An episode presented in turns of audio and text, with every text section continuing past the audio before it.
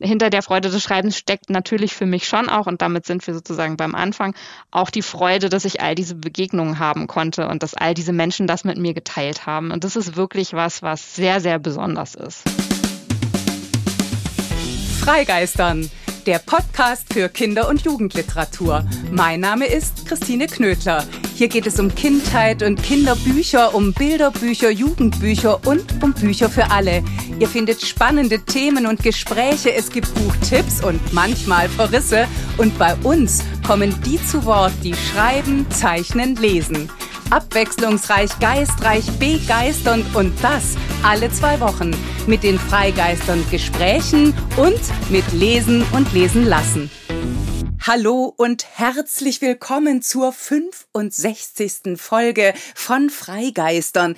Dies ist wieder ein Gespräch und es ist eine Premiere, denn es ist das erste Mal, dass jemand zum zweiten Mal zu Gast ist bei Freigeistern, nämlich die Zeitjournalistin, Kritikerin und nun auch Autorin Katrin Hörnlein. Sie war im Dezember 2020 noch im ersten Freigeisternjahr schon einmal mein Gast. Da haben Katrin Hörnlein, die ja die Ressortleiterin junge Leser bei der Zeit ist, und ich darüber gesprochen, welche Bücher der Rede wert sind und warum. In einer der Winterfolgen von Freigeistern haben wir Bücher vorgestellt, Lektüre, Empfehlungen und Geschenktipps in Buchform gegeben und zwar nach Herzenslust. Das Ergebnis könnt ihr in der elften Freigeistern-Folge nachhören. Sie hieß beziehungsweise heißt immer noch Wertgeistern und natürlich hat die Kritikerin Katrin Hörnlein sich damals auch in ihre Kriterienkarten schauen lassen im Freigeistern Fragebogen, der ja die akustische Visitenkarte ist, taucht immer die Frage nach den Lieblingsbüchern der Kindheit auf. Bei Katrin Hörnlein waren wie bei so vielen, vielen anderen auch Romane der Autorin Astrid Lindgren, dabei übrigens nicht Pippi Langstrumpf, die war für Katrin Hörnlein immer eins drüber, aber Ferien auf Saltkrokan und die Brüder Löwenherz. Nun könnte man ja denken, es sei vielleicht ein Kindheitstraum gewesen, einmal ein Buch über Astrid Lindgren zu schreiben, wie es bei Lotta aus der Krachmacher Straße so schön heißt, im Geheimen. Aber das, so viel sei verraten und vorweggenommen, war es nicht. Trotzdem, Katrin Hörnlein hat nun ein Buch über Astrid Lindgren geschrieben. Es heißt eine wie sie fehlt in dieser Zeit Erinnerungen an Astrid Lindgren und ist im April im Oettinger Verlag erschienen. Es ist kein Kinderbuch, aber vielleicht durchaus ja ein Jugendbuch und ganz sicher ein Erwachsenenbuch, also eins von denen für alle. Katrin Hörnlein hat sich darin auf Spurensuche begeben. Sie hat Menschen getroffen, die Astrid Lindgren noch gekannt haben. Familienmitglieder, Freundinnen, Wegbegleiterinnen, Vertraute. Katrin Hörnlein hat mit Astrid Lindgrens Tochter Karin gesprochen, zum Beispiel, ohne die es Pippi Langstrumpf ja nicht geben würde. Sie hat den Urenkel Johann getroffen, sie hat Enkelinnen getroffen, sie hat auch zum Beispiel die Pippi Langstrumpf Darstellerin Inga Nilsson getroffen und Silke Weitendorf, die lange Zeit den Oettinger Verlag, den deutschen Verlag von Astrid Lindgrens Werk geleitet hat und viele, viele andere Menschen mehr. Katrin Hörnlein ist außerdem an verschiedene Lindgren Orte gereist, Ausgangspunkt und immer wieder Rückkehrpunkt und also auch wieder Anfangspunkt ihrer Erinnerungsreise war dabei die Stockholmer Wohnung von Astrid Lindgren. Man könnte sagen, mit ihrem im Wortsinn begehen dieses Lebens macht Katrin Hörnlein das Leben, die Geschichte, die Geschichten von Astrid Lindgren zugänglich. Sie wirft viele Blicke und entwickelt dabei ein vielseitiges, vielschichtiges, ein nahbares, ein persönliches Bild und ein Buch, das übrigens auch gespickt ist mit ganz tollen Fotos. ich werde eine wie sie fehlt in dieser Zeit beim nächsten Lesen und Lesen lassen noch genauer besprechen. Wie Katrin Hörnlein dabei vorgegangen ist, welche neuen Eindrücke und Erkenntnisse sie gewonnen hat über das und vieles mehr werden wir gleich sprechen, natürlich auch über das Phänomen, dass Astrid Lindgren nach all diesen Jahren und Jahrzehnten noch immer für so viele Menschen prägend ist, dass sie weltweit bekannt ist, dass ihre Bücher immer noch so viele Kindheitsleben mitgestalten und begleiten. Bevor wir damit loslegen, liest Katrin Hörnlein noch das Freigeistern Auftaktgedicht. Das freut mich deswegen ganz besonders, weil sie die Freigeistern Fragebogenfrage nach dem Lieblingsgedicht weder beim ersten Gespräch noch beim zweiten mochte. Sie hat einfach kein Lieblingsgedicht. Weil aber Sommer ist und weil wir in der folgenden Stunde Lindgren geistern und natürlich Lindgren begeistern werden, liest Katrin Hörnlein für uns, für euch Idas Sommerlied von Astrid Lindgren. Glaub nicht, von allein wird es Sommer in Garten und Wiese und Wald. Den Sommer, den muss jemand wecken, dann blühen die Blumen schon bald. Ich lasse die Blumen erblühen, lass sprießen das Gras und den Klee, ja nun kann der Sommer beginnen, denn schmelzen ließ ich schon den Schnee. Ich lasse das Wasser schnell strömen und setze die Bäche in Gang, lass Schwalben am Himmel jetzt fliegen und Mücken den Schwalben zum Fang.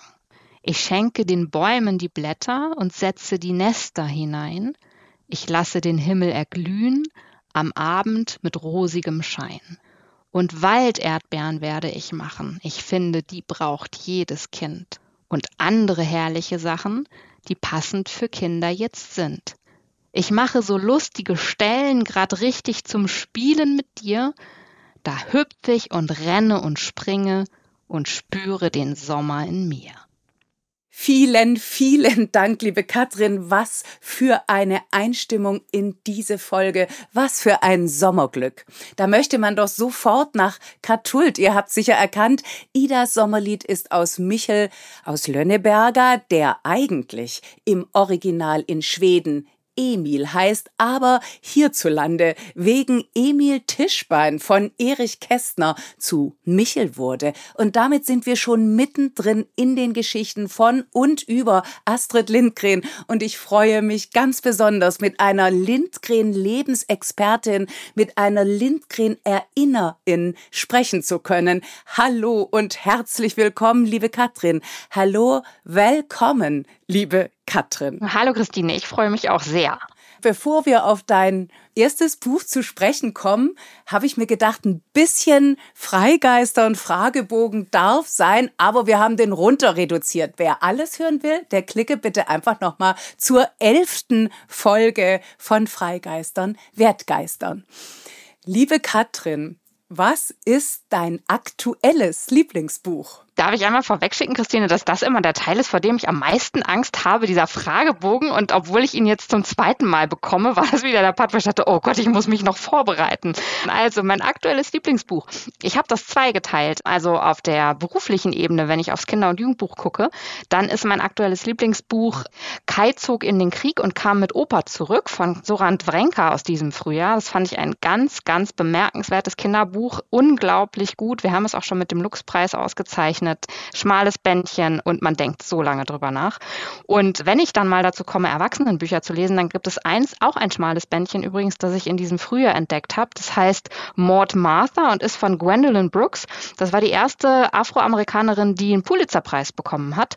Und das ist so ein ganz schmales Buch über das Leben einer Afroamerikanerin in den USA, in Chicago. Hat mich sehr bewegt, sehr beeindruckt und auch eine Reise zurück in die Zeit.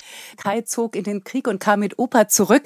Das war auch schon tatsächlich bei Freigeistern als Buchtipp. Und wer es noch nicht kennt, auch da bitte nachhören und vor allen Dingen bitte das Buch lesen. Ja, unbedingt lesen. Es ist tatsächlich ein fantastischer Roman Ich finde, Zoran Drenka hat sich mit voller Wucht und Größe und literarischer Größe zurückgemeldet. Ganz, ganz toll. Welches Buch hast du zuletzt nicht zu Ende gelesen und warum? Der letzte Sessellift von John Irving. Und warum? Weil der Urlaub zu Ende war. Nur im Urlaub habe ich Zeit, Erwachsenenbücher zu lesen und das war zu dick. Kommt ein neuer Urlaub, nimmst du es dann mit oder bleibt sowas dann eben unvollendet? Ich habe es jetzt erstmal einen Nachttisch weitergeschoben, mal sehen. Wenn dich eine Illustratorin oder ein Illustrator porträtieren würde, wer sollte das sein? Ja, das hat sich geändert. Da würde ich mir heute Lisa Aisato wünschen, die norwegische Illustratorin. Die macht ganz, ganz fantastische Bilder. In Deutschland ist sie noch gar nicht so bekannt, glaube ich. In Norwegen ein Superstar. Und ich habe mir gerade, als ich in Dänemark war, in Aarhus im Kunstmuseum, einen fantastischen Bildband von ihr gekauft, weil mich diese Bilder so fasziniert haben. Habe horrend viel Geld dafür ausgegeben, weil man in Skandinavien einfach mehr für Bücher bezahlt. Ich war aber fest davon überzeugt, das muss ich jetzt einfach mitnehmen und das Dänisch kann ich mir schon irgendwie radebrechend ins Deutsche übertragen. Ich verstehe schon, worum es geht, um dann festzustellen, zurück in Deutschland mit einem Klick, das ist längst auf Deutsch erschienen, kostet hier viel weniger, heißt alle Farben des Lebens. Ich habe jetzt eine teure dänische Ausgabe im Regal, finde die sehr schön. Genau, und äh, so ein Bild von Lisa Aisato, das wäre wirklich ganz fantastisch. Von welcher Autorin, von welchem Autor hättest du gern eine Lesung nur für dich allein? Ich muss gestehen, dass ich dieses Lesung bekomme. Da schlägt wahrscheinlich dann das Journalistinnenherz. Ich denke dann gar nicht so sehr an die Lesung. Und ähm, jedes Mal, wenn ich darüber nachdenke, schweife ich auch immer wieder ab, sondern ich denke immer, von wem kann ich mir was vorlesen lassen, um ihn danach endlich zu interviewen oder mindestens einen Abend zu verplaudern? Und da würde ich mir John Green wünschen. Oder möglicherweise auch J.K. Rowling, weil die bekommt man ja einfach überhaupt nicht mehr zu fassen. Und an die hätte man ja doch so die ein oder andere Frage. Ich jedenfalls. Wenn du ein Buch über dich schreiben würdest, wie wäre der Titel? Ich habe jetzt ein Buch über jemand anderen geschrieben und bin fest davon überzeugt, niemals ein Buch über mich schreiben zu wollen. Deshalb brauche ich keinen Titel. Wenn du mich aber fragst, wie meine derzeitige Lebensverfassung so ist, dann müsste man das vielleicht On the Run nennen. Aber das ist wahrscheinlich das Gefühl, das sehr viele Menschen in meiner Lebenssituation mit Job, kleinen Kindern und diesem gesamten Irrsinn so teilen eine Frage noch des verkürzten Fragebogens. Welcher Mensch, weil da auch vielleicht was sich verändert haben könnte, welcher Mensch sollte deiner Meinung nach unbedingt ein Kinderbuch schreiben und worüber? Hm, ja, es steckt ja so ein bisschen die Frage dahinter, was für berühmte Persönlichkeiten sollten sich endlich mal der jungen Generation widmen. Und das finde ich grundsätzlich als Haltung natürlich total wichtig. Gleichzeitig habe ich eine totale Aversion gegen diese ganzen Promis, die meinen, sie könnten mal ebenso auch ein Kinderbuch schreiben. Entweder, also wenn wir Glück haben mit Ghostwriter, dann wird es halbwegs gut. Wenn sie es ganz allein versuchen, wird es oft schaurig, in den seltensten Fällen schön. Deshalb würde ich sagen, die Menschen, die jetzt Kinderbücher schreiben und das von Herzen tun, die sollen es einfach weitermachen. Und bei den Promis habe ich gar keine Wünsche. Und ähm, tatsächlich finde ich interessant, ich habe bei der Frage überhaupt nicht an Promis gedacht. Ich glaube, ich hatte eher so halb mitgedacht, und wer bitte nicht, nämlich genau die, die du jetzt schon ob prominent oder nicht mitgenannt hast, nämlich die Berufenen, weil da kommt meistens keine Literatur dabei raus und das wollen wir ja. Jetzt hast du dich auf die Spuren einer Frau begeben, nochmal begeben. Also nicht du dich nochmal, sondern viele andere Menschen vor dir, die wie keine andere, würde ich sagen, wegweisend war und ist für die Kinder- und Jugendliteratur, nämlich Astrid Lindgren. Man darf behaupten, fast alle Welt kennt sie, ihre Geschichten und auch Teile ihrer Lebensgeschichten. Es gibt die Bücher, es gibt die Verfilmungen der Bücher, es gibt Hörbücher. Erst jüngst war ihre Lebensgeschichte im Kino zu sehen. Vor diesem Hintergrund der Fülle, sage ich mal, Warum wolltest du es nochmal mit Astrid Lindgren aufnehmen? Das ist so eine Mischung aus, das muss langweilig werden und ist sie größenwahnsinnig, ne? Was, was da. Deine Interpretation. Also vielleicht schicke ich mal vorweg, dass ich eigentlich immer gesagt habe, ich möchte nie eine dieser Journalistinnen werden, die dann Artikel aufblasen und Sachbücher veröffentlichen. Niemand braucht diese ganzen Journalisten-Sachbücher. Wer soll das denn alles lesen? Und jetzt sitze ich hier und habe es selbst getan. Das ist schon so ein bisschen ein Herzensprojekt von mir gewesen oder so eine Idee, die im Zuge einer Recherche mal entstanden ist und bei der ich dachte, oh, wenn ich das mal machen dürfte, da hätte ich wirklich richtig, richtig Lust darauf. Und gleichzeitig hatte ich aber auch wahnsinnig Respekt davor, weil man kann vielleicht mit einem Journalistensachbuch auch ein paar Stufen niedriger anfangen als ausgerechnet bei Astrid Lindgren. Also ich habe mich wirklich nicht so ganz leicht damit getan. Und ich habe mich ja jetzt auch nicht fünf Jahre zurückgezogen und recherchiert und irgendwie sämtliche Quellen nochmal im Original selbst gelesen, sondern habe das mit einem, ja, mit einem journalistischen Angang in recht komprimierter Zeit umgesetzt. Es ist einerseits eine Geschichte, die oder ein Buch, das mir selber ganz viel bedeutet hat, weil mir Astrid Lindgren einfach viel bedeutet und aber auch eins, vor dem ich selber Respekt hatte. Sehr großen Respekt. Das Buch hat einen Untertitel. Neben eine wie sie fehlt in dieser Zeit ganz klare Ansage, was für ein Türöffner steht, Erinnerungen an Astrid Lindgren. Und das heißt, du hast Freundinnen, Wegbegleiterinnen, Familie, Menschen befragt, du hast Orte aufgesucht und eben Erinnerungen gesammelt. Das ergibt ja fast so was wie so einen doppelten Rahmen. Jemand wird lebendig gehalten aus der Sicht von anderen Menschen oder aus deiner Begegnung mit anderen Menschen, anderen Orten, die du wiederum beschreibst. Das ergibt ganz viel Vielstimmigkeit, auch dadurch so eine Offenheit, einen sehr direkten Zugang, einen sehr persönlichen Zugang. Wie bist du darauf gekommen? Indem ich mit diesen Erinnerungen in Kontakt gekommen bin. Und zwar war das im Rahmen der Recherche zu 75 Jahre Pippi Langstrumpf. Da habe ich damals eine Geschichte für die Zeit geschrieben und war auch in Schweden und habe zum Beispiel die Astrid Lindgren Company besucht, also die Firma von Lindgrens Nachfahren, wo die Rechte geschützt und auch monetarisiert werden, also wo man entscheidet, was mit Astrid Lindgrens Werk geschehen darf und was nicht. Und bei einigen dieser Gespräche habe ich gemerkt, dass ich das hochspannend finde, was diese Leute erzählen und ich habe mich bei einigen Menschen aber tatsächlich auch gefragt, so ein bisschen, wie wir das vielleicht auch bei Zeitzeugendebatten immer haben. Was passiert eigentlich, wenn bestimmte Menschen weg sind und sammelt irgendjemand, was die erlebt haben und woran sie zurückdenken? Also beispielsweise Kerstin Quint, Astrid Lindgrens langjährige Privatsekretärin und auch enge Freundin am Ende. Die waren wirklich über fünf Jahrzehnte sehr eng miteinander verbunden. Und die ist traurigerweise kürzlich, also kurz nach Erscheinen meines Buches, verstorben. Ähm, und das war so ein Moment, als ich das erfahren habe, wo ich dachte, es war ein wahnsinniges Geschenk, diese Frau noch mehrmals treffen zu dürfen und mit ihr zu reden. Aber da hat sich so ein bisschen dieser Gedanke, den ich ganz am Anfang mal hatte, bewahrheitet. Also diese Menschen sind irgendwann weg. Und wo bleibt das? Nehmen sie das mit sich mit oder sammelt das irgendjemand? Und ich habe damals bei der Recherche dann irgendwann im Spaß zu einem der Urenkel von Astrid Lindgren gesagt, ich habe so viel Material, das reicht für ein Buch. Und dann hat er gesagt, ja, mach doch ein Buch. Und dann war plötzlich dieser Gedanke stand so im Raum. Und ich weiß noch, dass ich danach irgendwann im Urlaub an einem Strand saß mit meinem Mann und gesagt habe, wenn ich auf eine Sache so richtig Lust hätte und die richtig schön finden würde, dann wäre tatsächlich dieses Buch zu machen. Und dann hat er auch gesagt, dann mach das doch. Und dann habe ich gedacht, vielleicht mache ich das einfach oder was heißt einfach, vielleicht versuche ich das mal. Und so ging das Ganze eigentlich los. Du hast gerade gesagt, wenn man sich mit Zeitzeugen beschäftigt, wenn man sich mit Erinnerung beschäftigt, dass er sich auch Erinnerung verändert. Also ich glaube, es werden, man selber kennt es von sich, man erinnert sich und plötzlich blendet man Dinge aus oder andere werden groß, andere werden klein. Ist dir das aufgefallen? Also sind manche Geschichten immer wieder erzählt worden oder gab es doch auch sowas wie Widersprüche in der Erinnerung an Astrid Lindgren? Also so richtige Widersprüche gab es nicht. Man muss dazu aber vielleicht auch sagen, dass ich jetzt natürlich mit Astrid Lindgren jemanden habe, also der Buchtitel kommt ja auch nicht von ungefähr. Das ist jetzt nicht so eine, so eine ambivalente Figur wie zum Beispiel ein Roald Dahl, ne?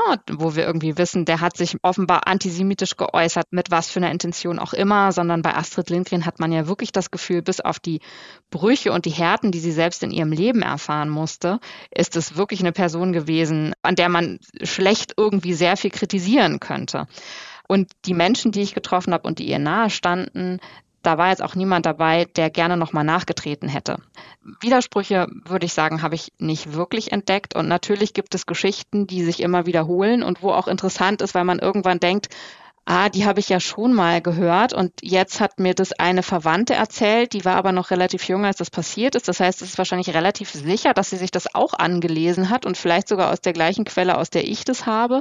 Also wo man nicht mehr ganz unterscheiden kann, was sind jetzt Geschichten, die einfach immer weiter erzählt wurden und wo haben die den Ursprung? Vielleicht in einem Gespräch von Astrid mit Margareta Strömstedt, ihrer ersten Biografin. Die beiden waren auch irgendwann eng befreundet. Ne? Also geht es auf so ein Gespräch zurück und das kann man heute natürlich auch überhaupt nicht mehr verifizieren. Einer, der mir das auch selber so erzählt hat, das ist ihr Urenkel, von dem ich gerade schon gesprochen habe, Johann Palmberg, er arbeitet in der Familienfirma, beschäftigt sich also ganz viel mit dem Werk seiner Urgroßmutter und gibt auch viele Interviews, nimmt an Tagungen teil, an Konferenzen und sagt, dass es für ihn selber manchmal schwierig ist, auseinanderzuhalten, was das angelesene Bild ist und was zum Beispiel seine eigenen Erinnerungen sind. Der war elf, als seine Urgroßmutter gestorben ist. Also er hat eigene Erinnerungen, eigene Kindheitserinnerungen. Aber das, womit er sich jetzt als Erwachsener beschäftigt, da kommt ganz viel selbst für ihn als Verwandten aus einer anderen Quelle oder aus anderen Quellen. Und ich glaube, dass mit den Erinnerungen, dass es grundsätzlich natürlich so ist, dass die Menschen, mit denen ich gesprochen habe, auch wussten, wofür ich diese Erinnerungen sammle. Also wir saßen jetzt nicht abends beim Bier zusammen und haben einfach geplaudert, sondern es war klar, da soll was veröffentlicht werden. Und sicherlich hat sich da jeder überlegt, was er mit der Öffentlichkeit, mit der Welt teilen möchte und welche persönlichen Gedanken er dann vielleicht auch für sich behält. Durch dein Buch habe ich jetzt noch mal eine Seite kennengelernt, die sicherlich mit dem zu tun hat, was du vorher Härte des Lebens genannt hast. Also, dass da jemand ist, die eben auch natürlich nur deswegen, weil wir so ein paar Eckpunkte ihrer Lebensgeschichte ja kennen, eben mit wirklichen Brüchen und Abgründen konfrontiert war.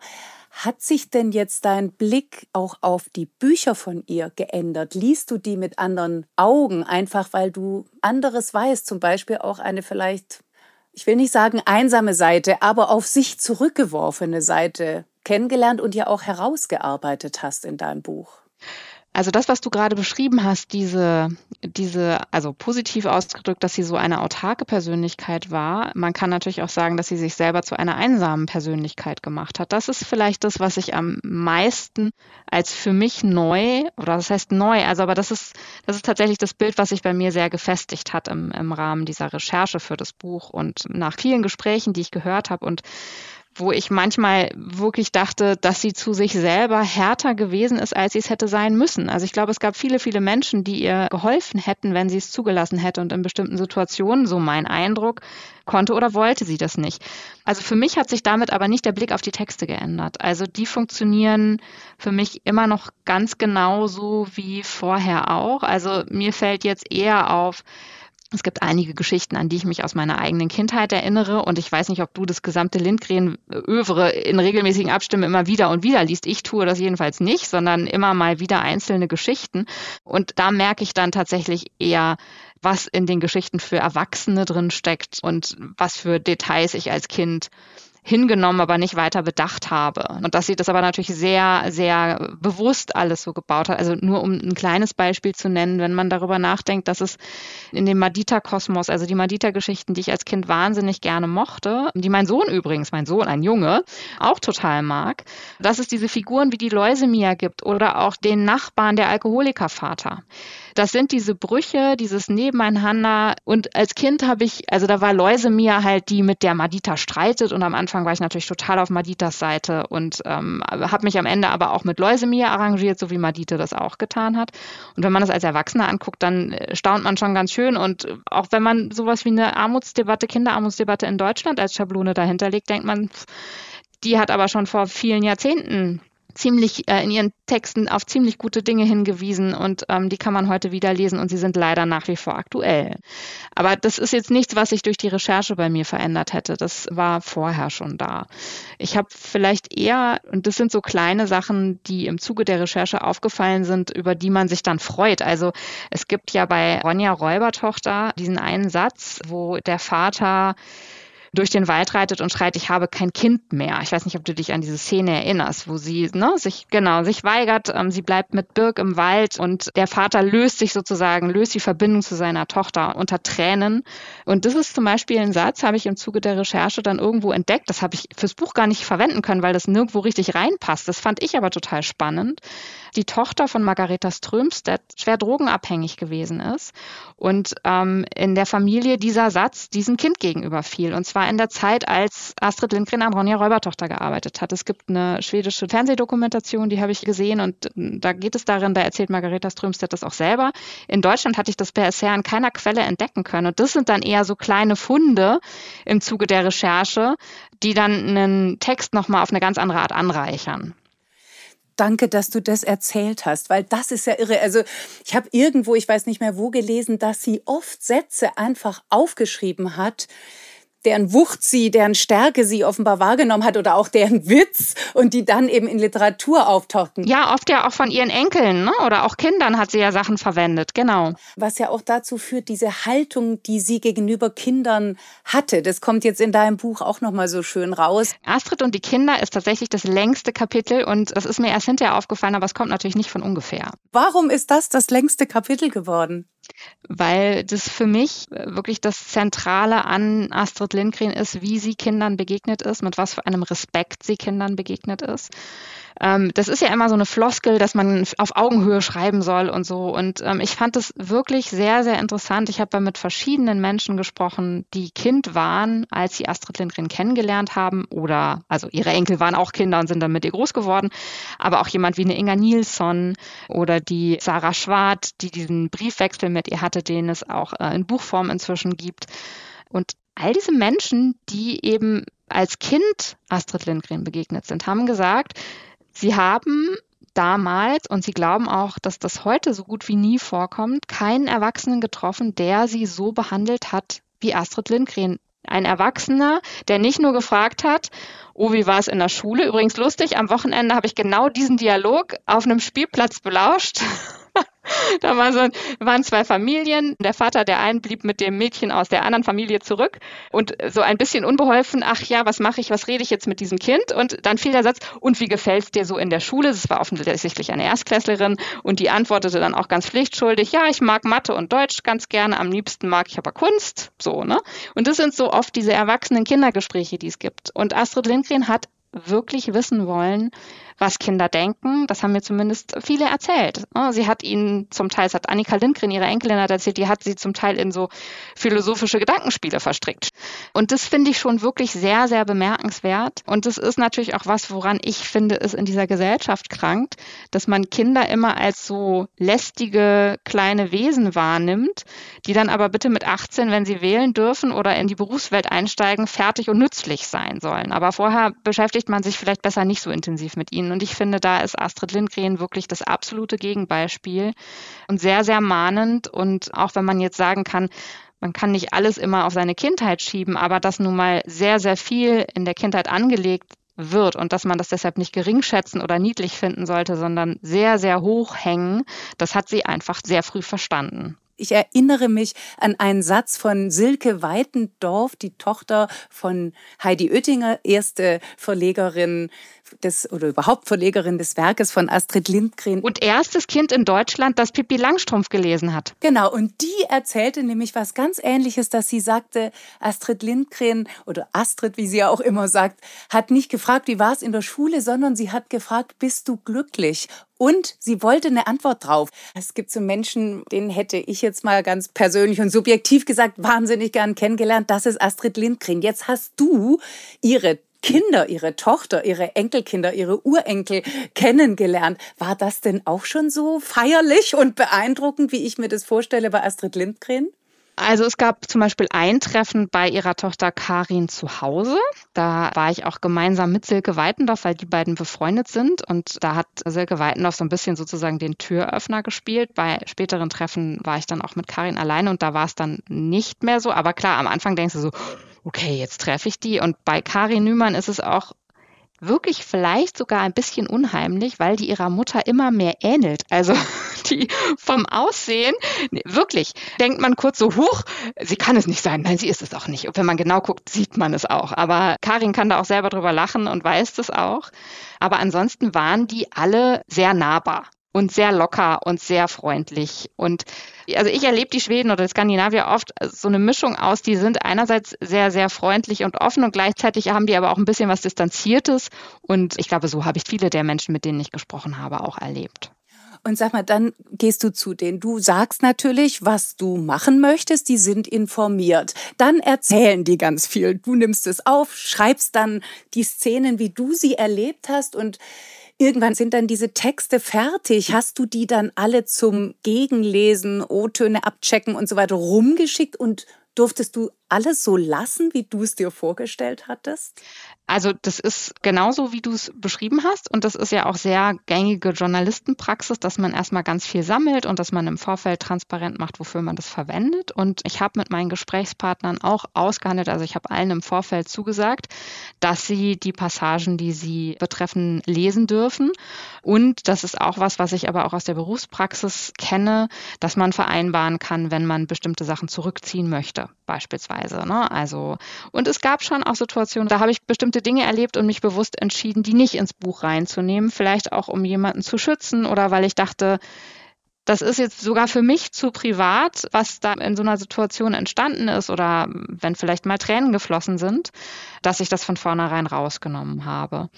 Die Gesprächspartner haben ihre Passagen alle gesehen und hatten auch die Möglichkeit zu sagen, oh, hier hast du mich missverstanden oder wenn ich darüber nochmal nachdenke, möchte ich das nicht so gerne haben. Oft ist es dann so gewesen, ähm, dass man dann einfach nochmal verhandelt und dass man guckt und sagt, so und so wurde es gesagt oder ich habe das sogar auf Band, was stört dich denn jetzt daran oder was ist die Sorge, wie es verstanden werden könnte. Mit den meisten war das äh, ganz unkompliziert und sehr einfach. Aber was man natürlich auch merkt, wenn man mit Lindgrens Nachfahren zu tun hat, viele von denen sind ja in der Familiencompany organisiert. Und das heißt, deren Tagesgeschäft besteht darin, darüber zu wachen, was mit den Texten ihrer Oma oder Uroma geschieht. Und ich glaube, das war vielleicht nicht ganz so einfach an allen Stellen zu sagen, wir reden aber gerade nicht über ein Werk von Astrid Lindgren, sondern ich habe ja dieses Buch geschrieben und vielleicht muss man ein wenig umdenken bei den Anmerkungen, die man so machen möchte. Sagen wir es jetzt mal so ganz diplomatisch ausgedrückt. Die du machen möchtest oder die wer machen möchte? Die Anmerkungen, die von meinen Gesprächspartnern gekommen sind. Und es ist ja die Frage, mit was für einer Haltung man an sowas rangeht. Also ich habe mit Menschen gesprochen, die beruflich mit ihr zu tun haben und die haben danach gesagt, hör, habe ich das wirklich so gesagt? Und dann habe ich geantwortet, ja, hast du so gesagt? Ich, ich schicke dir hier die Audiodatei. Und dann kam manchmal vielleicht so, mm, ich glaube, da habe ich mich aber weit aus dem Fenster gehängt, würde ich mich nicht wohl damit fühlen, wenn das gedruckt ist. Oder vielleicht haben sie auch gesagt, okay, habe ich so gesagt, dann steht's da. Ne? Also so gab es ganz unterschiedlichen Umgang mit. Aber in der Abstimmung mit den Angehörigen und mit, also mit Lindgrens Erben habe ich schon das Gefühl gehabt, die sind einfach daran gewöhnt, anders über Texte zu urteilen, weil es eben normalerweise immer die Texte ihrer Oma sind oder ihrer Uroma. Und da gab es durchaus Diskussionsbedarf. Gab es sowas wie eine einheitliche Familienlinie? Ich glaube, es gibt einen Satz, auf den sie sehr allergisch reagieren. Und das ist, wenn man sagt, aber was hätte denn Astrid Lindgren gesagt? Oder wenn Astrid das gesehen hätte, hätte sie das so und so gefunden. Das können sie überhaupt gar nicht leiden, weil sie sagen, das kann ja niemand wissen und wir möchten nicht, dass jemand in ihrem Namen spricht. Das kann ich auch nachvollziehen. Ne? Aber das ist, also wenn du nach Familienlinie fragst, würde ich sagen, ist das so eine Familienlinie? Und ansonsten lief dazu parallel aber natürlich auch, dass jeder Mensch irgendwie eine eigene Persönlichkeit hat und auch anders mit den Passagen umgeht, die ihn oder sie betroffen haben. Also da war das, gab es auch durchaus Unterschiede. Also ich bin mit der Enkelin Morlin und der Tochter Karin in das Sommerhaus in den Scheren gefahren und dann haben die nochmal gesagt, ach, was hast du denn jetzt bisher so gesammelt? Und dann habe ich eine kleine Anekdote erzählt, die mir Silke Weitendorf, die deutsche Verlegerin, erzählt hatte, wie sie nämlich einmal von Astrid Lindgren eine ganze Tüte mit äh, Pfandflaschen in die Hand gedrückt bekam nach einem Besuch und sagte, hier bitte verteilt es drüben im Vasapark für die Obdachlosen. Und ich fand das eine wahnsinnig schöne kleine Anekdote, die auch irgendwie ja was erzählt darüber, dass man nicht nur viel Geld, das man verdient, so mit vollen Händen spendet, sondern dass man tatsächlich auch die Menschen um sich rum im Blick hat und mit so kleinen Gesten hilft. Ne? Also ich bringe meine Pfandflaschen jetzt nicht zum Automaten, sondern ich gucke, dass ich die im Park verteile, weil ich weiß, da sind Leute, die freuen sich drüber. Oder denen hilft es vielleicht ein kleines bisschen. Und das habe ich der Fahrt eben der Morlin erzählt. Also die Anekdote ist auch im Buch drin. Ich finde die sehr, sehr schön, wie gesagt. Und da war aber sehr spürbar, dass die Enkelin das überhaupt gar nicht gerne gehört hat, dass es diese Geschichte gibt, dass sie davon auch noch nie gehört hatte. Und da haben wir tatsächlich dann auf der Fahrt schon so ein bisschen darüber diskutiert. Aber das war eben Silke Weitendorfs Erinnerung. Also von daher, ne, aber so, äh, dann merkt man schon, dass, was ja auch verständlich ist und vielleicht ja auch richtig, dass diejenigen, die mit ihr verwandt sind und ihr ganz nahe stehen, dass die natürlich das Gefühl haben, dass sie ihre Vorfahren auch ein Stück weit schützen und dass sie vielleicht auch die Hoheit darüber haben, was für Geschichten in der Welt unterwegs sind. Die Deutungshoheit zum einen, aber auch die Hoheit zu sagen, dieses wird weitererzählt, das andere nicht. Das meinte ich vorher mit dem, gibt es da ein bestimmtes Bild, das transportiert werden soll. Eben indem man eines oft erzählt und das andere vielleicht gar nicht. Und natürlich ist ja auch schwer zu vereinbaren. Auf der einen Seite ist da die Ikone Astrid Lindgren, die, wenn man so will, durch ihr Werk irgendwie auch der ganzen Welt zugänglich ist, mehr oder weniger. Und die private Mutter, Großmutter, Urgroßmutter, das ist schon ein Riesenunterschied. Jetzt gab es um das Werk von Astrid Lindgren ja auch große Debatten.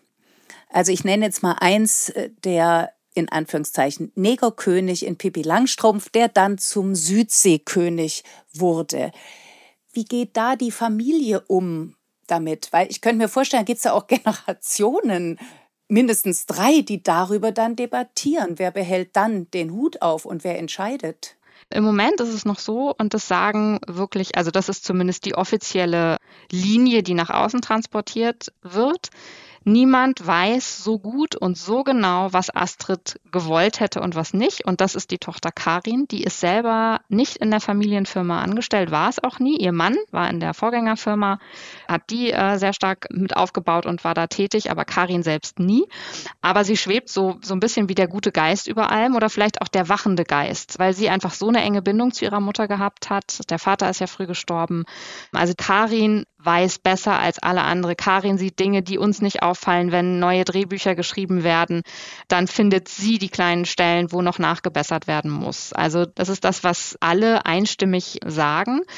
Aber Sie haben einfach Beispiele erzählt, wo Sie mit Karin diskutieren. Und der Südseekönig ist so ein Beispiel, weil Karin sehr, sehr lange strikt dagegen war, dass auch nur ein Wort geändert wird in Lindgrens Werk und weil sie immer gesagt hat, das sind die Worte, wie meine Mutter sie gewählt hat. Sie hat sie in einer Zeit geschrieben, wo diese Sprache nicht rassistisch oder diskriminierend verwendet worden ist und so verstanden wurde. Das war damals üblich. Und dieses Buch ist ein Kind seiner Zeit. Und ich möchte nicht, dass irgendwas angerührt oder verändert wird. Und da haben die wirklich mehrere Jahre in der Familie drüber diskutiert, wie sie damit umgehen. Und sie hatten zum Beispiel den Briten und dann auch den Deutschen schon erlaubt, Pippis Papa in einen Südseekönig zu verwandeln, haben aber in den schwedischen Fassungen immer noch das alte Wort verwendet, also haben da noch nichts geändert. Und ich habe da mit Annika Lindgren länger drüber gesprochen. Das ist die Enkelin, die in der Familienfirma für das literarische Werk verantwortlich ist. Und die hat gesagt, das Argument, dass Karin am Ende umgestimmt hat, dass sie es auch in allen schwedischen Ausgaben nun angepasst haben, das war, dass Astrid Lindgren nie gewollt hätte, dass ein Text ein Kind verletzt. Und wenn das heute der Fall ist, dann muss man es ändern. Dann muss man es anpassen, weil es sind Bücher für Kinder. Jetzt bist du ja auch Kritikerin. Wie ist denn dein Standpunkt in dieser ganzen, wie gehen wir mit Klassikern um, Debatte. Das habe ich bei den Astrid Lindgren Büchern eben auch mir angeguckt, weil ich mir verschiedene Ausgaben angesehen habe. Und es gibt auch deutsche Ausgaben, die sind noch gar nicht so alt, also ein bisschen über zehn Jahre. Da gibt es mit Sternchen versehenes N-Wort, zum Beispiel im Bullabü. Da gibt es nämlich auch so eine Szene, wo ähm, Lasse so einen blöden Witz macht ähm, in der Schule. Der malt ein Blatt Papier komplett schwarz an und als Britta fragt, was das denn sein soll, sagt er, fünf Negerjungen in einer dunklen Kammer. Und das ist bis vor, ich meine, ein bisschen über zehn Jahren ist es in Deutschland noch so erschienen mit Sternchen. Und das ist zum Beispiel eine Praxis, die ich wirklich nicht gutheiße. Also ich finde, das ist Quatsch. Man kann doch keine Kinderbücher, wenn man sie vorliest und vor allem nicht, wenn man sie dann Kindern selber in die Hand drückt, mit so einer Fußnote versehen. Den Kindern geht es um die Geschichten und ich glaube, dann muss man sich entscheiden. Entweder muss man sagen, wir wollen, dass Kinder die lesen oder dass wir sie Kindern vorlesen können, dann müssen wir ändern. Oder wir müssen sagen, es ist uns viel wichtiger, dass die Klassiker Klassiker bleiben, dann ist aber vielleicht der Preis dafür, dass wir sie Kindern nicht mehr vorlesen können. Aber diesen Mittelweg, den halte ich für absoluten Quatsch. Gleichzeitig ist es nicht alles. Also ich habe nämlich auch interessanterweise mal mit Jacqueline Woodson, mit der afroamerikanischen und äh, wirklich mit Preisen überhäuften Autorin gesprochen. Unter anderem im Astrid Lindgren Memorial Award. Ganz genau. Deshalb habe ich mit ihr geredet, weil ich sie damals, als sie den bekommen hat, in Schweden getroffen habe und sie gefragt habe, ob sie denn eigentlich als Amerikanerin, also die Amerikaner interessieren sich ja im Gegensatz zu uns eher weniger für Astrid Lindgren und deren Geschichten, aber habe sie eben gefragt, jetzt hat sie diesen hochdotierten Preis bekommen, den in Europa alle so wichtig finden und hat sie dann selber Lindgren als Kind gelesen und dann druckste sie so ein bisschen rum und dann habe ich halt irgendwann gesagt, ja, ich weiß schon, wahrscheinlich war gar nicht so viel da, aber vielleicht zumindest Pippi Langstrumpf. Und dann runzelte sie noch mehr die Stirn und sagte irgendwann, ja, ja, sie habe das gelesen, sie habe das aber nicht sonderlich gemocht. Und dann habe ich gesagt, ich glaube, ich weiß schon wahrscheinlich wegen Pippis Vater. Aber das ist ja jetzt geändert worden. Und dann hat Jacqueline Woodson gesagt, ein Wort zu ändern macht überhaupt gar keinen Unterschied für mich an dieser Geschichte, denn was für sie als schwarze Amerikanerin oder als schwarzes amerikanisches Mädchen, was sie damals gelesen hat, war, da ist ein weißer, dicker Mann, der ist auch noch Seeräuber, also ein Dieb. Ähm, und der fährt auf irgendeine Insel und ist automatisch qua seiner weißen Hauptfarbe den Schwarzen dort überlegen. Ähm, und deshalb hat für sie die Änderung dieses Wortes überhaupt gar keinen Unterschied gemacht. Und das kann ich total nachvollziehen. Und ich muss aber auch gestehen, das war für mich so ein richtiger Aha-Moment, als ich mit ihr damals sprach weil das natürlich mein weißer Fleck ist. Ne? Also, weil ich nicht als Kind so eine Erfahrung gemacht habe und das aber sofort nachvollziehen konnte, nachdem sie das erzählt hat.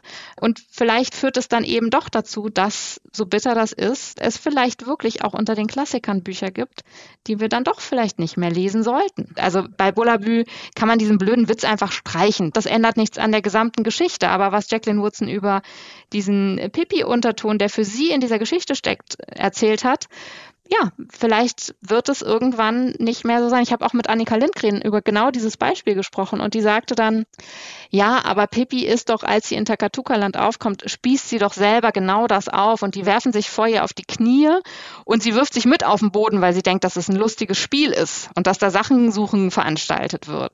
Das war nicht so, dass Lindgren das einfach blind so verwendet hätte und trotzdem hat es für jemanden wie Jacqueline Winston äh, eben genau diesen, diesen ähm, diesen Ton gehabt und deshalb mochte sie diese Geschichte nicht. Also ich finde, wenn man sowas dann mal gehört hat, kommt man hinter diese Einsicht auch nicht zurück. Es ist absolut nachvollziehbar. Und dann ist auch die Stelle, dass sich die Pippi da in den Sand wirft, weil sie denkt, das gehört so, ist dann vielleicht auch nicht mehr ganz so lustig. Und da wäre es dann tatsächlich interessant, auch so eine Lasse-Geschichte. Was wollte Lindgren denn damit erzählen, dass der Lasse so einen Witz erzählt und den offenbar witzig findet? Wahrscheinlich war das einfach üblich, solche blöden Witze zu machen. Also Vielleicht äh, kennen wir alle irgendwie noch Leute, die mit so einer Art von Humor groß geworden sind und man sich damals nicht großartig was dabei gedacht hat. Interessanterweise hat Lindgren ungefähr zur gleichen Zeit ihre Kati-Romane geschrieben. Das waren ja so Backfischerzählungen von einer jungen Frau, die so in die Welt reist und unter anderem gibt es Kati in Amerika. Und dafür war Lindgren eben selber in Amerika und hat sich auch in ein schwarzes Armenviertel in New Orleans fahren lassen, unter Protest, also keiner wollte, der weiße Taxifahrer wollte sie da überhaupt nicht absetzen und dann lässt sie eben Kati auf dem Rückweg über ihre eigene Hautfarbe nachdenken und reflektiert das alles ganz genau. Also die hat genau gesehen und beobachtet und in einem Roman aufgeschrieben, was für Klassenunterschiede es gibt, wie rassistisch diese Gesellschaft gewesen ist, die sie angeguckt hat.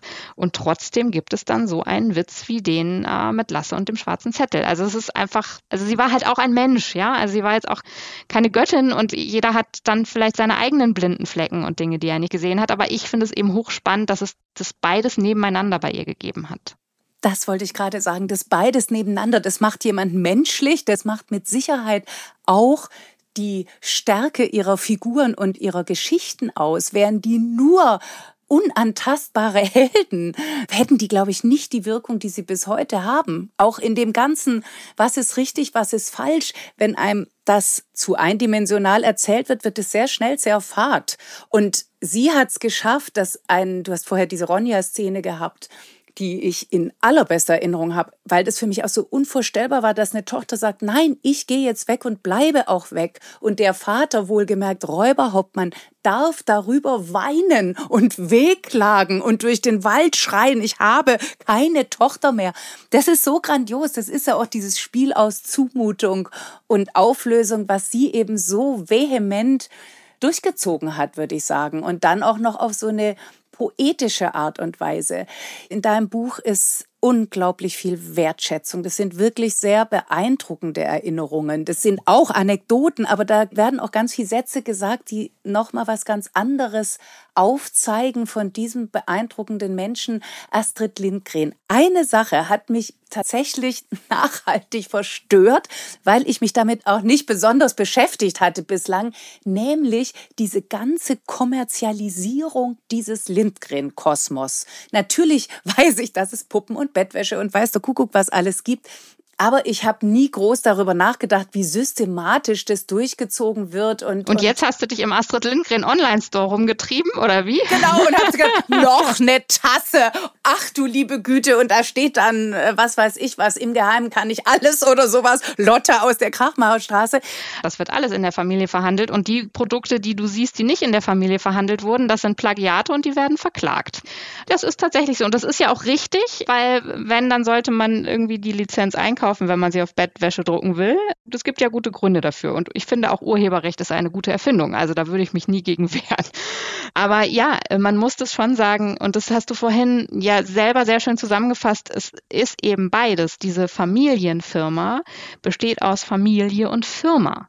Und das sind die Menschen, die bei ihrer Oma auf dem Schoß saßen, mit der im Sommer am Fjord gespielt haben die an ihnen ihre Geschichten ausprobiert hat und die vielleicht sogar Zitate von ihnen in ihre Bücher reingeschrieben hat die am Wochenende für die gesamte Bagage gekocht hat. Und als die Teenager-Enkel samstags lieber in die Disco wollten, dann wurde sonntags gegessen.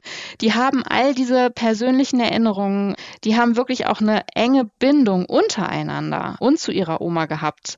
Ähm, und gleichzeitig arbeiten einige, also es ist ja auch nicht die gesamte Familie, aber einige ihrer Nachkommen in dieser Firma. Das heißt, die verdienen ihr Geld mit dem, was ihre Urgroßmutter mal erschaffen hat. Und da arbeiten eben auch ganz viele andere Leute, das sind Juristen, das sind Marketingfachleute, das sind Leute, die sich mit Veranstaltungsmanagement auskennen. Und natürlich wird da auch Business gemacht. Also es ist auch eine Company und die verdienen auch Geld. Was ich ihnen geglaubt habe, ist, dass sie sagen, dass sie alles, was sie machen, in höchster Qualität machen wollen. Und sie versuchen natürlich auch nichts zu machen, was ihrer meistens Oma missfallen wäre. Ich habe aber schon den Eindruck, dass sie sehr viel mehr machen, als ihre Oma gemacht hat. Also sie sagen dann auch immer, ja, Astrid war ja selber schon total umtriebig. Also die hat ja ihre Geschichten dann auch fürs Radio umgeschrieben und die hat die Verfilmungen erlaubt und so, ne? Und dann, es gab ja auch früher schon, als sie dabei war, Spiele und eine lustige Anekdote war, sie hat sogar mal eine Geschichte geschrieben für den schwedischen Zahnärzteverband, wo Pippi irgendwas gegen Süßigkeiten essen gesagt hat in einem Comic. Astrid Lindgren hat das für sich gemacht, ne? Und das war keine 20-köpfige Company. Ich würde das überhaupt gar nicht verurteilen, aber es ist jetzt auch nicht so, dass damit keine Geschäfte gemacht würden. Also was sie am Ende immer sagen, ist, das Allerwichtigste seien die Bücher. Und weil das jetzt eben keine neuen Bücher mehr sind, um die sowieso ein Hype besteht, sondern Klassiker, die am Leben gehalten werden müssen, wollen sie da sein, wo die Kinder sind. Und deshalb machen sie Sachen, um das am Leben zu erhalten. Aber die diskutieren auch selber intern manchmal ziemlich erbittert. Also ein Beispiel, was sie mir erzählt haben, waren zum Beispiel T-Shirts mit einem Fotoaufdruck von Astrid Lindgren. Und da hat zum Beispiel auch Karin mit einer, mit einem Teil der Familie hinter sich gegen einen anderen Teil der Familie erbittert diskutiert, weil Karin am Anfang niemals im Leben hätte meine Mutter gewollt, dass Erwachsene, was waren T-Shirts für Erwachsene, erwachsene Frauen mit einem Foto von mir auf der Brust durch die Gegend rennen. Ne? Also sie wollte schon nicht, dass eine Statue im Park gegenüber aufgestellt wird. Was hätte sie bloß zu diesen T-Shirts gesagt? Aber es gibt diese T-Shirts. Das heißt, am Ende hat man sich geeinigt und sagt, naja, wir sind heute einfach, die Welt ist eine andere. Früher wäre ja auch niemals eine Mutter mit so einem T-Shirt herumgelaufen. Heute gehen Mütter mit ihren Töchtern bei H&M die gleichen Jeans einkaufen und deshalb finden die auch solche T-Shirts toll. Das sind so Argumentationen, die sie sich intern selber liefern. Was ich ihnen auch abgenommen habe, ist, dass sie sich nichts schenken und sie lassen sich auch Zeit. Also sie brechen das nicht übers Knie, weil sie glauben, dass man da den schnellen Goldtaler mitmachen kann, sondern sie diskutieren sich eher die Köpfe heiß, war mein Eindruck, bevor sie dann einer Sache zustimmen. Manchmal habe ich da aber auch Dinge gesehen, bei denen ich weiß, niemand kann es wissen, aber ich wäre doch äh, relativ sicher gewesen, dass ich nicht glaube, dass, dass das Sachen sind, die Astrid Lindgren sonderlich gut gefallen hätten. Also wo man wirklich denkt, also sprechende Pippi Langstrumpf-Poken, da hat es mich eher so ein bisschen gegruselt, ähm, wenn die da im Foyer stehen und plötzlich lossingen und Pipi-Sätze sprechen. Jetzt würde ich noch mal gern auf dein Buch und auf dein Schreiben kommen. Du musstest ja wahnsinnig viele Entscheidungen treffen. Also was kommt rein, was nicht? Was stellst du wie dar? Was passiert, wenn jemand sagt, nee, will ich so auch nicht? Musstest du dann umschreiben und so weiter? Wie ist es dir denn damit ergangen? Das hat riesengroßen Spaß gemacht, ehrlich gesagt. Dadurch, dass ich diesen persönlichen Zugang gewählt habe und dieses Erinnerungssammeln betrieben habe, habe ich mich ja auch losgesagt von einer klassischen Biografie. Die hätte ich auch tatsächlich nicht schreiben wollen oder können in so einer Zeit, in so einem Zeitraum. Und damit war aber auch klar, ich muss jetzt nicht von der Geburt bis äh, zu ihrem Tod Station ihres Lebens abhandeln, sondern ich kann das Buch nach Themen sortieren. Deshalb gibt es zum Beispiel auch ein Kapitel über Kinder, deshalb gibt es ein Kapitel über Bücher und Lesen. Und ich habe relativ schnell gewusst, dass ich als Ausgangspunkt diese Wohnung nehmen will, die man ja auch besuchen kann, also auch als normaler Mensch und nicht nur als Journalist, der Fragen stellen darf. Ähm, und dass ich mich von da aus so in unterschiedliche Bereiche vortaste. Und diese Montage oder wie ich das anordne, das hat großen Spaß gemacht. Also das war wirklich wie so ein großes Puzzlespiel. Und ich habe dann vielleicht an einzelnen Stellen irgendwann überlegt, ah, muss ich den Gesprächspartner vielleicht eher dahin schieben oder tatsächlich habe ich mich mit der Familiencompany schwer getan, weil die sind jetzt das zweite Kapitel, weil die Figuren, also die Personen sind einfach sehr wichtig, das sind ihre Erben und gleichzeitig geht es da natürlich jetzt erstmal um Business und das fand ich so als zweites Kapitel erstmal nicht so wahnsinnig reinziehend, ne? Und da habe ich dann eher, dass ich dachte, da muss ich, kann ich es weiter nach hinten schieben oder nicht? Das war aber alles, bevor ich wirklich angefangen habe loszuschreiben. Also ich ich habe mir äh, wirklich wie eine Gliederung mit allen Gesprächspartnern und allen Orten einmal so den Ablauf geschrieben und auch an welchen Stellen ich immer wieder in die Wohnung zurückspringe. Also auch nicht in jedem Kapitel, aber in regelmäßigen Abständen kehre ich immer wieder in diese Wohnung zurück und gehe von da aus dann wieder los. Und dann habe ich ehrlich gesagt sehr genossen, dass ich einfach mal schreiben konnte, wie ich wollte und nicht irgendwann eine Zeitungsseite voll ist, sondern ich, ich habe einfach geschrieben, geschrieben, geschrieben. Ich habe dann natürlich gesehen, dass auch ein Buch irgendwann voll ist und habe dann ein Drittel wieder weggekürzt. Aber das fand ich alles so vom Schreiben tatsächlich ein großes Vergnügen, als ich einmal drin war. Ich kannte das immer nur von Leuten, die joggen, was ich überhaupt nicht kann und die immer von diesem Steady State erzählen, wo das von ganz alleine geht und so eine große Befreiung ist und das konnte ich mir mal nicht vorstellen.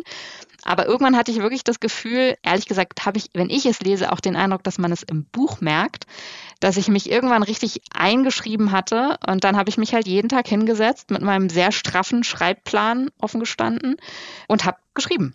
Allein wie du diese Wohnung beschreibst, man kann ja mit dir da mit reingehen und plötzlich kriegen Kleinigkeiten eine ganz große Bedeutung. Und du darfst dich auf das Sofa setzen, auf dem auch schon Astrid Lindgren saß. Wahnsinn. Und damit gehst du dann um. Was macht es denn? Was sagt es denn? Unter anderem sagt es natürlich auch, dieses lebendig halten von Erinnerungen von dem Leben von Astrid Lindgren überhaupt immer wieder, dass dieses Leben am Leben zu erhalten, gelingt ja der Familie und auch deinem Buch eben das Gegenteil von museal. Das ist was, was man wirklich begehen kann und in das man hineingehen kann. Das finde ich total großartig. Das freut mich natürlich, wenn das aufgeht und so funktioniert. Und es gab aber auch tatsächlich Momente, bei denen ich wirklich schlucken musste zum Thema, das ist jetzt hier kein Museum, sondern wir gehen damit normal um. Und was natürlich auch toll ist, dass sie mich mitgenommen haben, als ich mit der Enkelin Annika in der Bibliothek war, wo ihre Stenoblöcke liegen, also Lindgrens Stenoblöcke.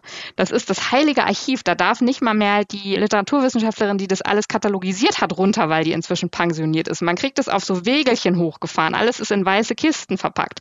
Und dann haben wir uns so einen Stenoblock angeguckt, weil Lindgren ja alle ihre Geschichten in Kurzschrift von Hand geschrieben hat, bevor sie sie abgetippt hat. Und dann blättern wir diesen Block auf, da steht Pipi Ed vorne drauf, also der erste Pipi Stenoblock und man denkt so, oh mein Gott, das ist ja sowas wie der heilige Gral.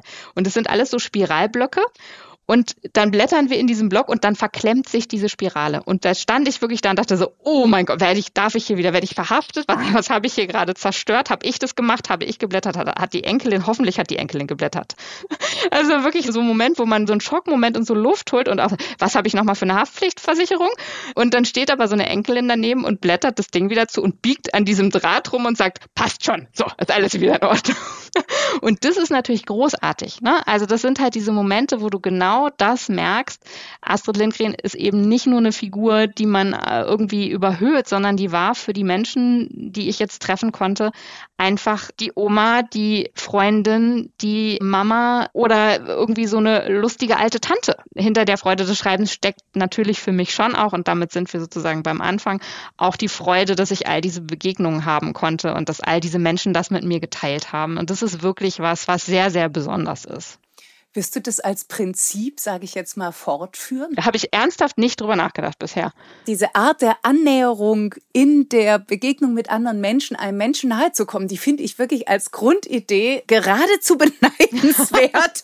ich drehe jetzt mal deinen Fragebogen um, Christine. Welcher Mensch sollte deiner Meinung nach denn mal in dieser Form in einem Erinnerungsbuch von mir bedacht werden? Also, das finde ich eine super Frage und die will ich dir auch echt gerne ernsthaft beantworten. Da ich aber eine langsame Denkerin bin, muss es noch eine Weile warten. Das heißt, ich werde ein drittes Mal eingeladen? Ja, genau. eine wie sie fehlt in dieser Zeit. Was sind so die Punkte, wo du sagst, sie fehlt? Ach, das sind ganz viele Punkte. Also ich finde, sie fehlt natürlich, weil also würdest du dir nicht noch ein paar Lindgren-Geschichten wünschen? Doch. Ich schon. Doch, doch. Ja. Also alleine auf der Buchebene. Ich hätte gerne noch ein paar. Sie fehlt aber auch in dem Kontext mit der Art, wie wir auf Kinder blicken, mit Kindern umgehen. Ich finde, da fehlt sie sehr. Und ähm, es ist ja geradezu erschreckend, wie aktuell viele Themen noch heute sind, über die sie schon gesprochen hat, äh, sei es jetzt Gewalt gegen Kinder, sei es Kinder ernst nehmen und wirklich von ihnen hören wollen, was sie denken und fühlen. Also eine Fürsprecherin der Kinder mit so einer Reichweite fehlt in dieser Zeit. Ich finde aber auch, dass, und das war wirklich was, was mich sehr beeindruckt hat bei einigen Gesprächen, also zum Beispiel mit Christina Forschlund, das ist die Tierärztin, mit der sie damals für das Tierwohl gekämpft hat und eine Artikelserie für Erwachsene verfasst hat. Und daraus wurde auch dieses kleine Büchlein, meine Kuh will auch glücklich leben. Ich glaube, so heißt es. Und da habe ich wirklich den Eindruck gehabt, sie hat sich ja damals nach Pomperipossa wieder auf so eine öffentliche Bühne begeben und hat auch ziemlich eingesteckt. Aber sie hat, also so scheint es mir, das immer in Kauf genommen und eigene Nachteile immer in Kauf genommen, wenn sie das Gefühl hatte, sich damit in den Dienst einer größeren Sache zu stellen. Und es ist, es ist dieser Löwenherzsatz. Wenn Jonathan Krümel sagt, manche Dinge muss man einfach tun, sonst ist man kein Mensch, sondern nur ein Häuflein Dreck. Und ganz ehrlich, ich habe den Eindruck, danach hat Lindgren selber gelebt und damit verlangt man sich selber natürlich ungemein viel ab. Das ist das Gegenteil von, von Untertanentum, das ist das Gegenteil von Opportunismus. Das ist wahnsinnig mutig, das ist wahnsinnig stark und ja, das ist auch vielleicht manchmal hart gegenüber sich selbst. Und solche Menschen mit so viel Gradlinigkeit, Rückgrat, davon kann diese Welt nicht genug brauchen. Und es gibt, glaube ich, leider sehr wenige. Und um das nicht so pathetisch enden zu lassen, was ich an ihr so bewundere, das ist tatsächlich dieser Humor, den sie dann hat, weil man ist ja, ich habe da gerade auch gedacht, oh Gott, das war jetzt das Wort zum Sonntag, zum Abschluss, aber bei dieser Tierwohldebatte, wie sie über sich selber lacht, weil sie von den Politikern so angegangen wird und dann so ganz lakonisch sagt, an einem Tag ist man die Nationalheilige und am nächsten Tag dümmer als eine Kuh. Es ist doch interessant, wie es im Leben auf und ab geht. Da denkt man so, wenn ich irgendwann mal ähm, zumindest so über mich selber lachen kann, Mensch, dann hat man aber wirklich was erreicht im Leben. Und das finde ich einfach auch. Auch dafür fehlt sie. Menschen, die sich nicht so ernst nehmen und trotzdem ganz Großes dabei tun. Katrin, ich danke dir sehr für dieses tolle Gespräch und natürlich für dein Buch. Eine wie sie fehlt in dieser Zeit Erinnerungen an Astrid Lindgren. Danke, dass du uns so dran hast teilhaben lassen und ich gratuliere dir von ganzem Herzen dazu. Vielen, vielen Dank, liebe Christine, für das Interesse, für den Raum darüber zu sprechen. Und ich freue mich jetzt schon auf unser drittes Gespräch und bin sehr gespannt, welche Antwort du mir geben wirst. Wie schön. In diesem Sinne, auf bald. Auf bald. Tschüss. Das war's für heute. Das war die 65. Folge von Freigeistern. Das war das Gespräch mit Katrin Hörnlein, Lindgren Geistern. Nochmal ganz herzlichen Dank. Und wie immer euch herzlichen Dank fürs Zuhören. Alle Infos zu den Büchern, von denen heute die Rede war und alle bisherigen Folgen findet ihr auf unserer Website freigeistern.com und natürlich freuen wir uns, wenn ihr bei Instagram vorbeischaut. Wir hören uns am nächsten Freigeistern Donnerstag wieder am 20. Juli zu einem neuen Lesen und Lesen lassen.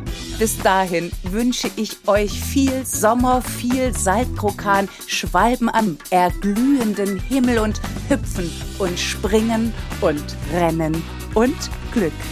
Tschüss!